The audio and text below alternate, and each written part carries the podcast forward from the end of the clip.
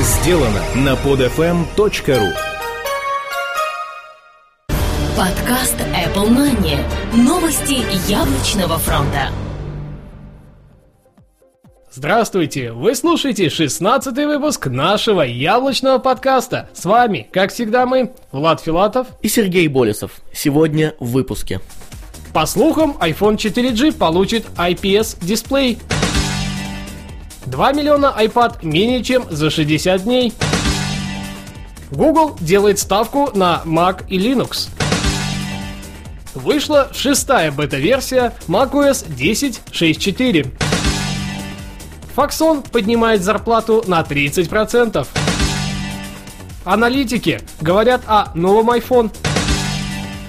И, конечно же, наша постоянная рубрика «Ай, приложение недели». Играй, записывай и не пропускай.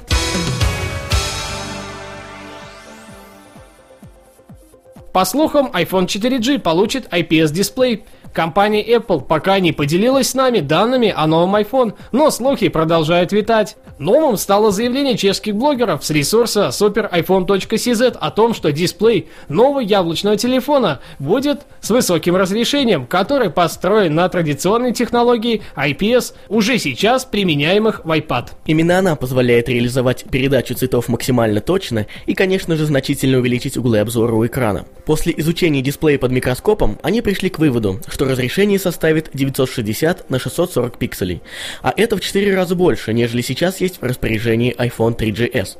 Ждем официальных подтверждений на WWDC 2010.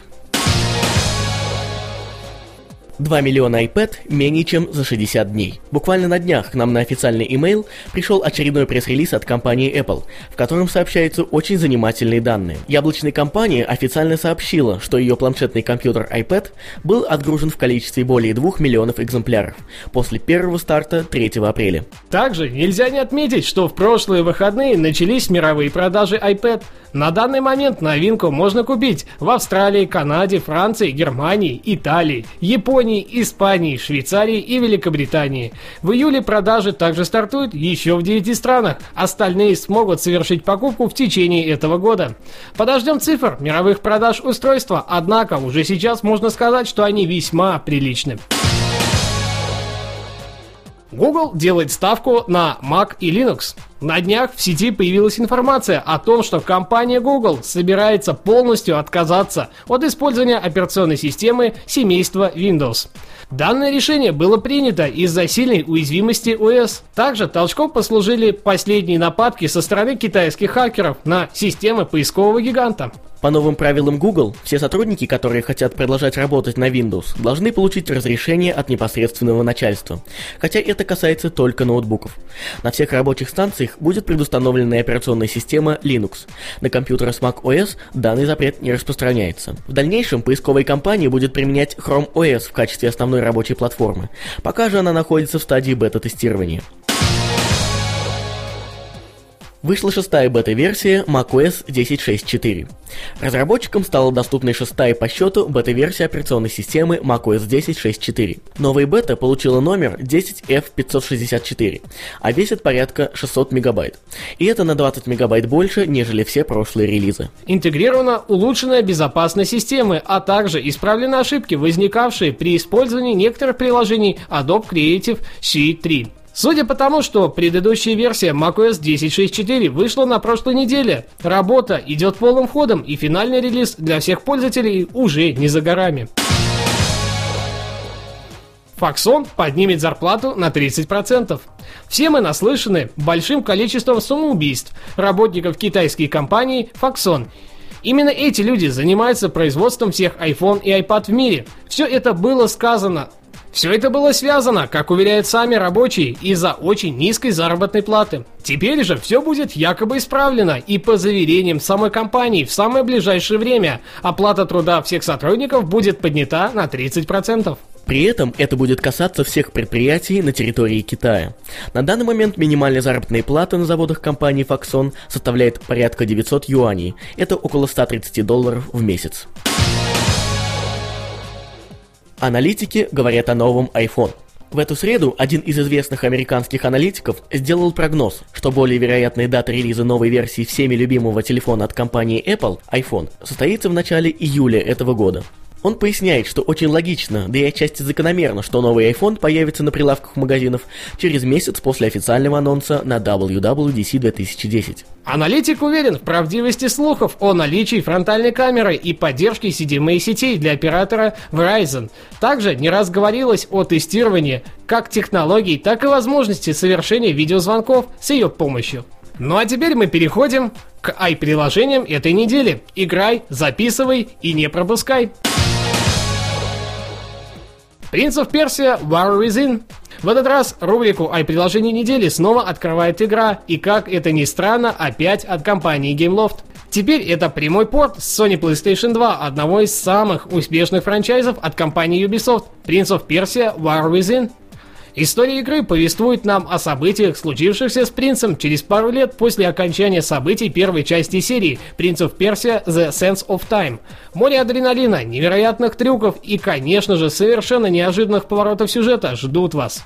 Сами разработчики выделяют следующие особенности игры. Старый герой в новой вариации, он повзрослел и стал холоднокровным убийцей, а не молодым искателем приключений.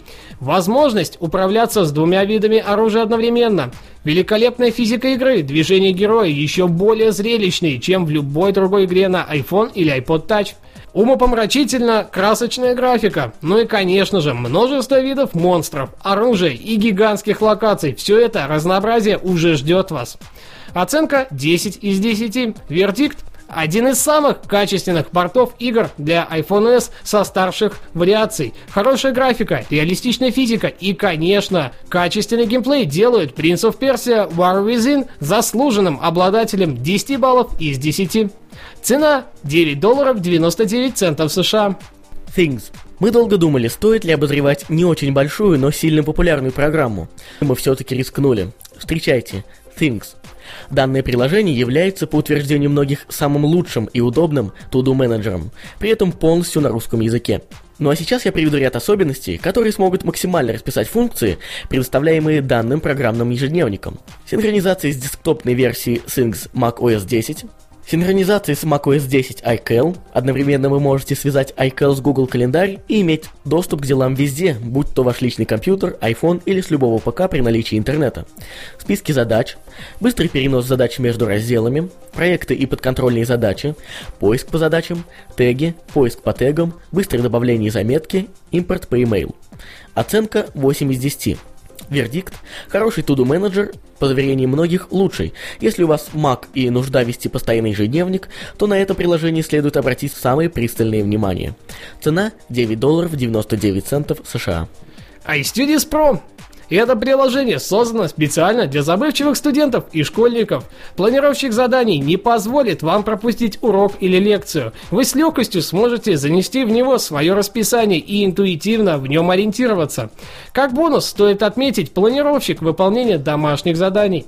Оценка 7,5 из 10. Вердикт Качественный планировщик, ориентированный на школьников и студентов. Полностью на русском языке. Теперь вы сможете честно сказать, что учитесь только с помощью высоких технологий. Цена 2 доллара 99 центов США. Спасибо, что были это время с нами. Свои остроты и комментарии оставляйте прямо здесь, под выпуском на podfm.ru. Ну а у микрофона, как всегда, были мы, Сергей Болесов и Влад Филатов. Пока-пока. До следующей недели. Подкаст Apple Money. Новости яблочного фронта. Скачать другие выпуски этой программы и оставить комментарии вы можете на podfm.ru.